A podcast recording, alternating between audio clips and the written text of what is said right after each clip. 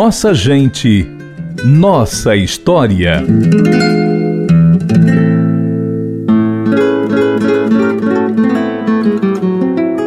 Humberto Cavalcante Teixeira nasceu na cidade de Iguatu, interior do Ceará, no ano de 1915. Foi advogado, político, instrumentista, poeta, compositor e fundador e presidente da Academia Brasileira de Música Popular. Humberto Teixeira é nacionalmente conhecido também como parceiro de Luiz Gonzaga, o Rei do Baião. Um grande sucesso da dupla é a composição Asa Branca, lançada em 1947. Desde cedo, Humberto Teixeira apresentou aptidões para a música. Aos seis anos, aprendeu a tocar um instrumento musette, que é uma versão francesa da gaita de foles. Também sabia tocar flauta e bandolim. Aos 13 anos, tocava flauta na orquestra que musicava os filmes mudos do Cine Majestic de Fortaleza. Aos 15 anos, Humberto Teixeira foi morar no Rio de Janeiro.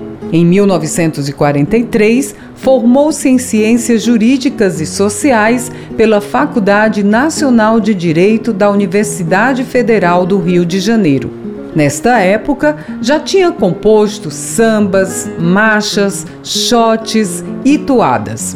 O encontro entre Humberto Teixeira e Luiz Gonzaga se deu em agosto de 1945. Os dois lançaram a canção Baião, que abriu caminho para o êxito da parceria.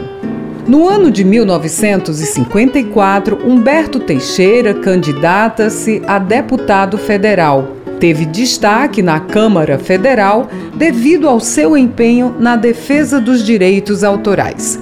Conseguiu aprovar também a Lei Humberto Teixeira, que permitia maior divulgação da música brasileira no exterior.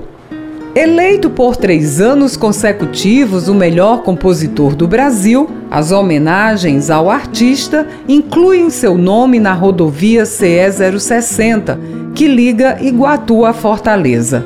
Na agência do Banco do Nordeste do Brasil também tem o seu nome, e ainda no Centro Cultural Iguatuense. Por ocasião do centenário de Humberto Teixeira, celebrado em 2015, o compositor recebeu em memória a Ordem do Mérito Cultural concedida pelo governo federal. Em 2008 foi lançado o documentário O Homem que Engarrafava Nuvens, dirigido pelo cineasta Lírio Ferreira e produzido por Denise Dumont, filha de Humberto. Humberto Teixeira morreu aos 64 anos no dia 3 de outubro de 1979, de infarte do miocárdio em São Conrado, no Rio de Janeiro, deixando como legado algumas das maiores composições brasileiras. Humberto Teixeira é nossa gente, é nossa história.